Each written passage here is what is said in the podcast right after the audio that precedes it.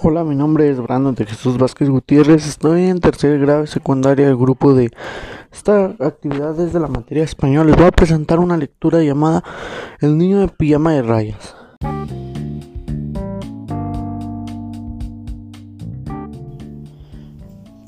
Hola, mi nombre es Brandon de Jesús Vázquez Gutiérrez.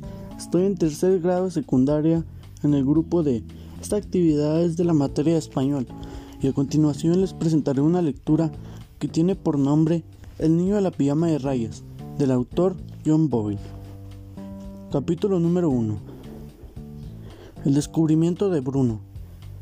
Una tarde Bruno llegó de la escuela y se llevó una sorpresa al ver que María, la criada de la familia, que siempre andaba cabizbaja y no solía levantar la vista de la alfombra, estaba en su dormitorio sacando todas sus cosas del armario y metiéndolas en cuatro cajas grandes de madera, de madera e incluso las pertenencias que él había escondido en el fondo del mueble que eran suyas y de nadie más. ¿Qué haces? le preguntó con toda educación que fue capaz, pues que, aunque no lo hizo ninguna gracia encontrarla revolviendo sus cosas. Su madre siempre le recordaba que tenía que tratarla con respeto y no limitarse a limitar el modo en que padre se dirigía a la criada. No toques eso. María sacudió la cabeza y señaló a la escalera, detrás de Bruno, donde acababa de aparecer la madre del niño. Era una mujer alta y de largo cabello pelirrojo, recogido en la nuca con una especie de redecilla, se retorcía las manos nerviosa como si hubiera algo que le habría gustado no tener que decir o algo que le habría gustado no tener que creer. Madre, dijo Bruno, ¿qué pasa? ¿Por qué María está revolviendo mis cosas? Está haciendo las maletas.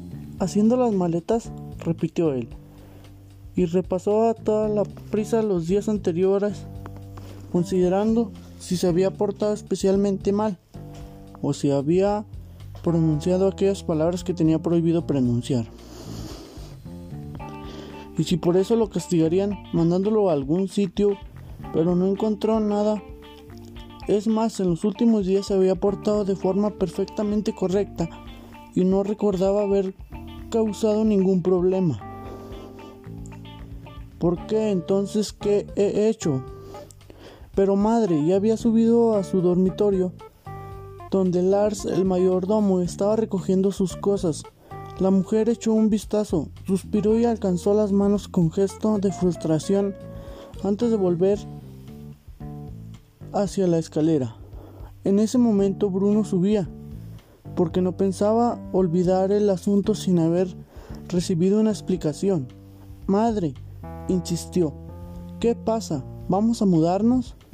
La madre le respondió, Ven conmigo, dijo ella señalando al gran comedor donde la semana anterior había cenado el Furias. Hablaremos abajo. Bruno se volvió y bajó la escalera a toda prisa, adelantado a su madre, de modo que ya la esperaba en el comedor cuando ella llegó. La observó un momento en silencio y pensó que aquella mañana se había aplicado mal el maquillaje porque tenía los bordes de los párpados más rojos de lo habitual. Igual que se le ponía a él cuando se portaba mal, se metía a un aprieto y acababa llorando. Mira, hijo, no tienes que preocuparte, dijo ella, acomodándose en la silla donde se había sentado la acompañante del Furias, una rubia hermosísima, y desde ese y desde donde ésta se había despedido de Bruno con la mano cuando el padre cerró las puertas. Ya verás, de hecho, vas a vivir una gran aventura. ¿Qué aventura? ¿Vais a mandarme a algún sitio? No, no te vas tú solo, repuso ella. ¿Y por qué un instante pareció que quería sonreír? Nos vamos todos. Tú, Gretel, tu padre y yo, los cuatro. Bruno arrugó la nariz. No le importaba demasiado que enviaran a Gretel a algún sitio porque ella era tonta de remate y no hacía más que fastidiarlo, pero le desapareció un poco injusto que todos tuvieran que irse con ella. ¿Pero a dónde? preguntó. ¿A dónde nos vamos? ¿Por qué no podemos quedarnos aquí? Es que el trabajo de tu padre ya sabes es lo importante, que es verdad. Sí, claro, Bruno insistió con la cabeza. Siempre acudían muchas visitas a la casa, hombres con uniformes fabulosos y mujeres con máquinas de escribir que él no podía tocar con las manos sucias. Y todos se mostraban muy educados en su padre y comentaban que era un hombre con porvenir y que él, Furia, tenía grandes proyectos para él. Continuará.